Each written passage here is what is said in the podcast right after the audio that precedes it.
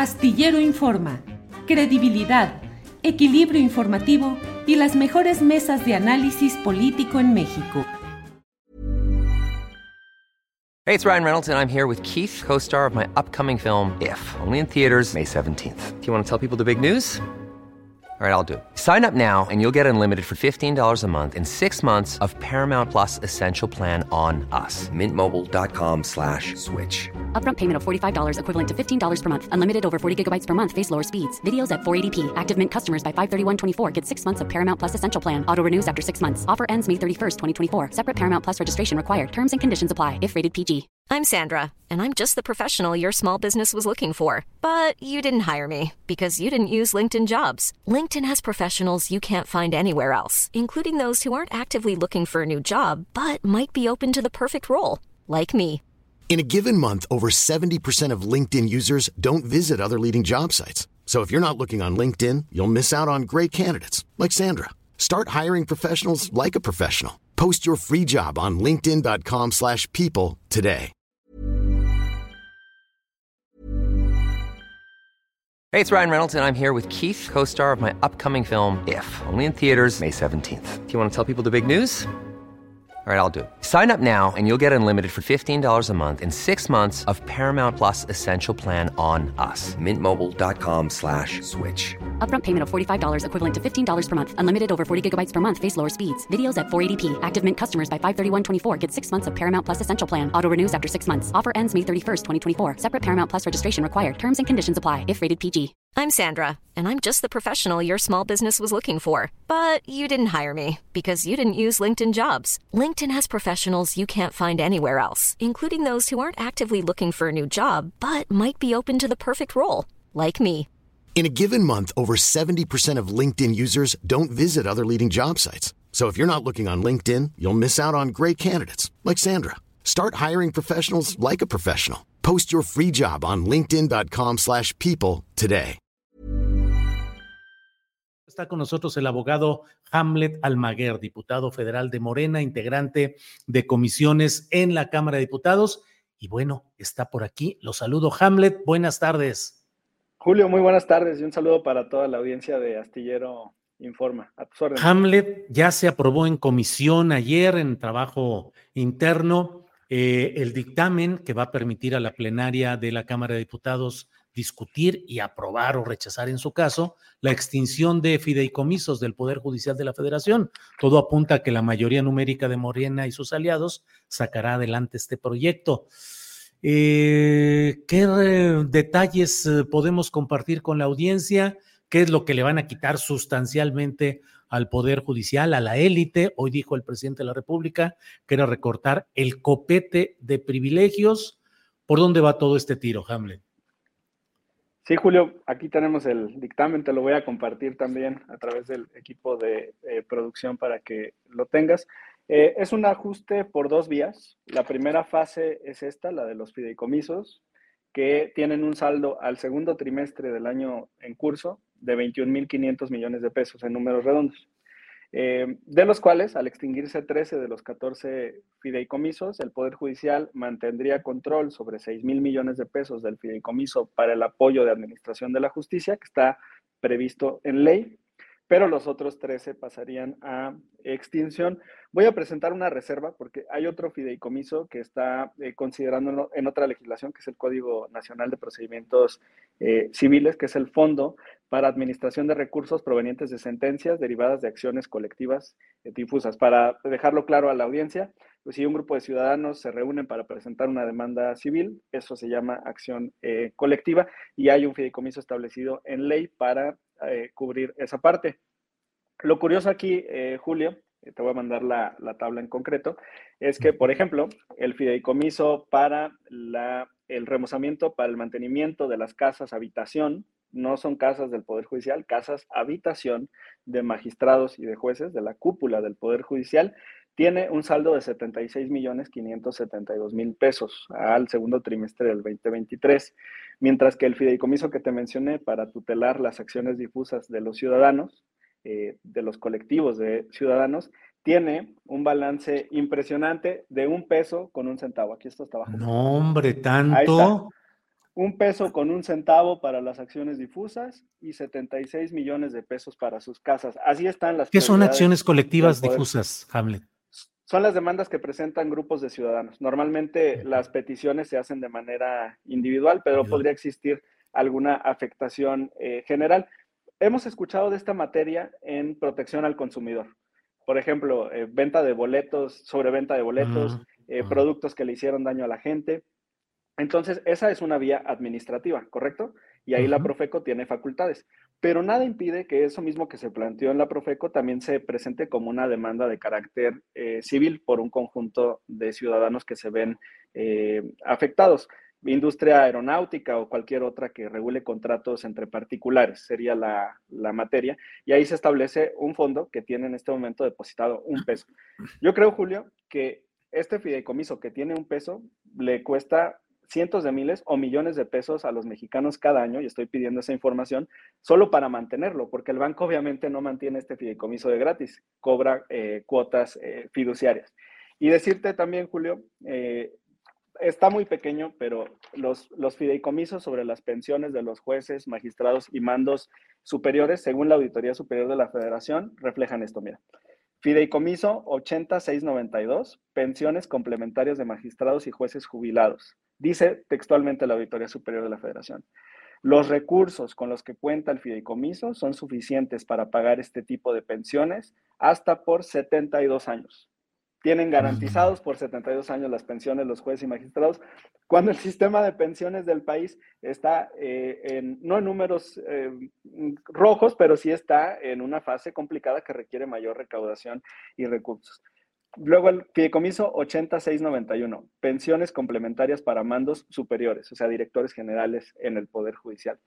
Dice la Auditoría Superior, los recursos con los que cuentan los fideicomisos son suficientes para pagar este tipo de pensiones hasta por 100 años. O sea, tienen garantizadas tres vidas de pensiones los jueces y magistrados eh, federales, mientras que no es el caso del pueblo eh, de México. Una parte entonces del ajuste viene por los fideicomisos, que serían eh, recuperar para la tesorería de la federación 15.500 millones de pesos. De los fideicomisos, y quiero dejarlo muy claro, que no están considerados en ley, que no son legales, que no están establecidos en ninguna norma general, sino que los crea el Poder Judicial por eh, decisión propia. Y la otra parte del ajuste viene en el presupuesto que se va a votar el 15 de noviembre, que ahí ya es sobre las partidas multimillonarias que piden para eh, otras cuestiones que ya hemos platicado, sus comedores, utensilios de cocina, bonos del Día del Padre, del Día eh, de la Madre, que son partidas multimillonarias y que también vamos a ajustar. Pero ayer votamos esta primera parte en comisiones, Julio, y como puedes observar, del puro nombre de los fideicomisos, uno es mandos superiores y el otro es jueces y magistrados. Entonces, sí es, como dice el presidente, sobre la cúpula del poder judicial. Yo te diría además que no necesitan fondos o fideicomisos de pensiones porque los jueces y magistrados son trabajadores del Estado mexicano y por ende sus jubilaciones están garantizadas por el ISTE y por los fondos que tenga México como país. No requieren para eso un fideicomiso eh, adicional. Entonces yo auguro que esto va a soportar cualquier análisis jurídico porque no hay ninguna afectación a sus derechos, Julio. Hamlet, ahí entro al otro tema, los riesgos. Hay quienes dicen sí, pero cuando haya algún tipo de recurrencia, cuando presenten algún recurso, quienes van a resolver son precisamente el propio Poder Judicial y podría echar para abajo esta decisión que está por tomarse, todo lo indica así, en la Cámara de Diputados. Uno y lo otro, dicen, va a haber montones de amparos de trabajadores del Poder Judicial Federal. ¿Qué hacer frente a ello? ¿Qué riesgos hay, Hamlet? No, ¿cómo crees que van a hacer eso, Julio? ¿Cómo crees que van a defender sus privilegios con sentencia? Andamos equivocados, fuera. No, Julio.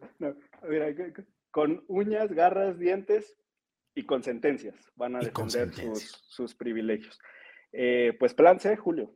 Plan C. Mira, ayer en la discusión. Perdón, pero quiere decir que el plan B, o sea, este plan A, sí se va a topar con la enorme resistencia en sentencias del Poder Judicial que puede echar abajo lo que hoy estamos hablando.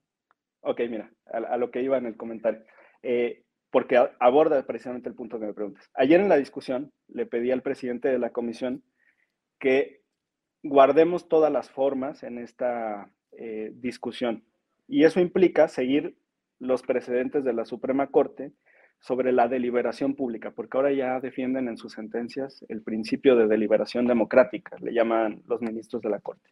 ¿Qué significa eso en términos prácticos? Porque así nos anularon el plan B, que entre la aprobación de un dictamen en comisiones y su sometimiento al conocimiento del Pleno de la Cámara, deban de existir 24 horas por lo menos para que la oposición tenga la oportunidad de leer detenidamente este documento que es el eh, dictamen.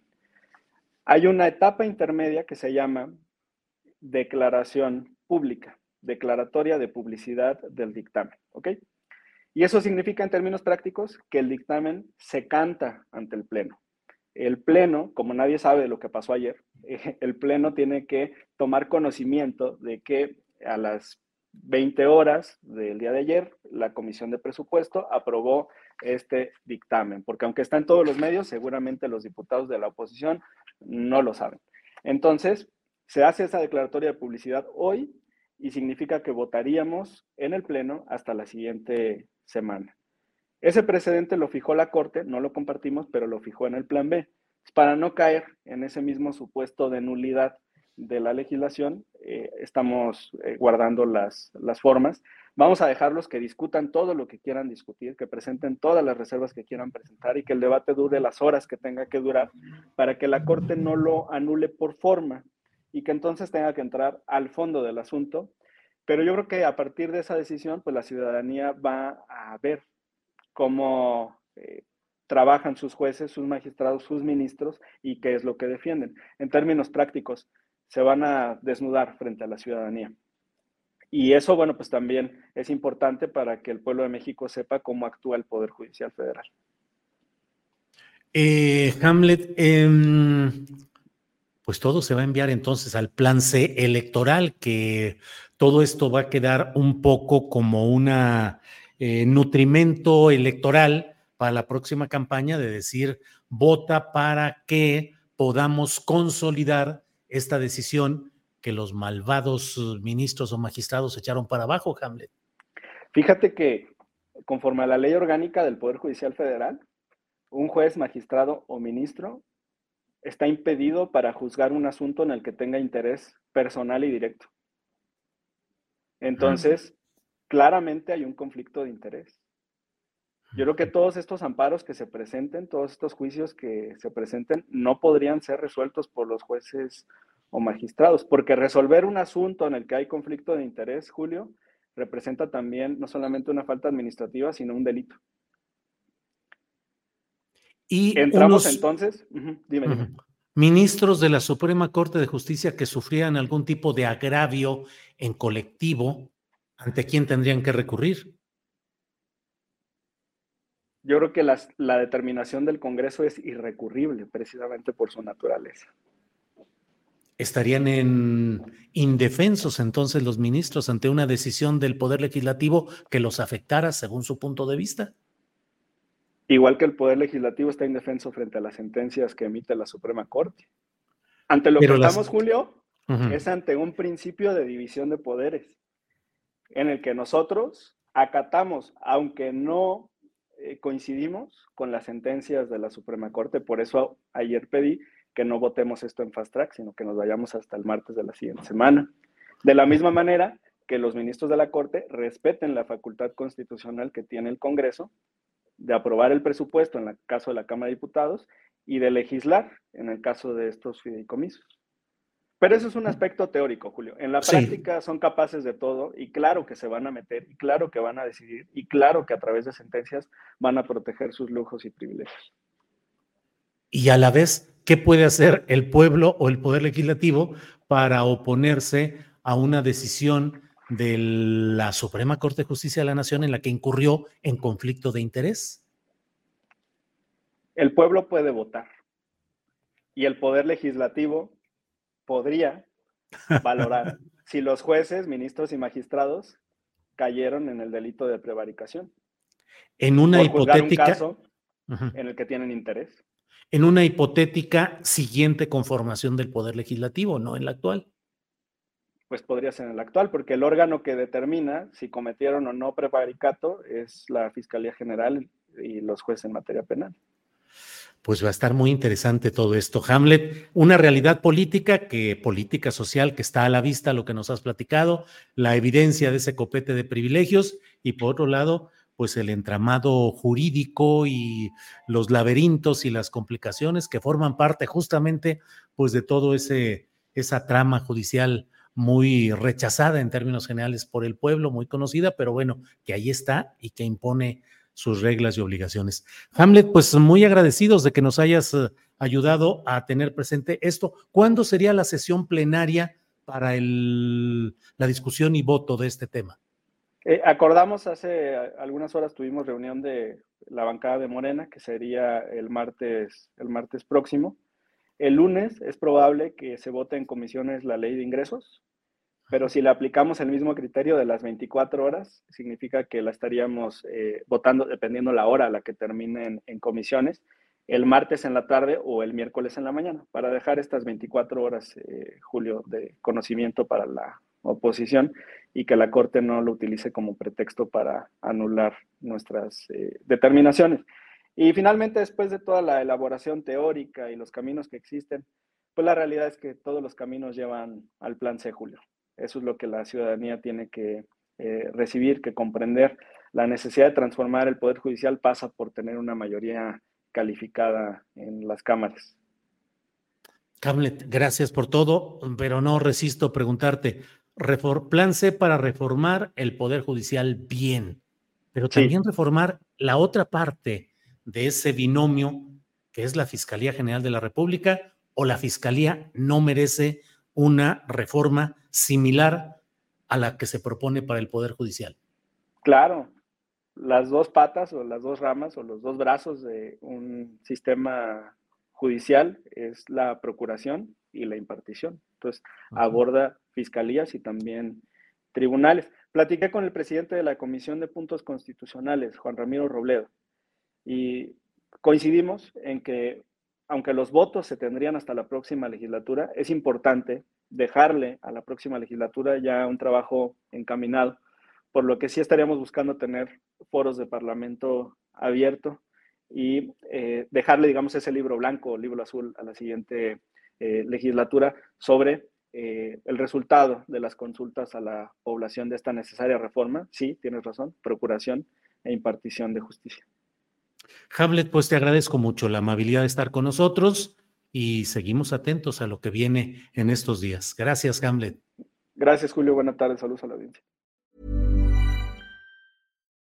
When you need mealtime inspiration, it's worth shopping Kroger, where you'll find over 30,000 mouthwatering choices that excite your inner foodie. And no matter what tasty choice you make, you'll enjoy our everyday low prices, plus extra ways to save, like digital coupons worth over $600 each week. You can also save up to $1 off per gallon at the pump with fuel points. More savings and more inspiring flavors make shopping Kroger worth it every time. Kroger, fresh for everyone. Fuel restrictions apply.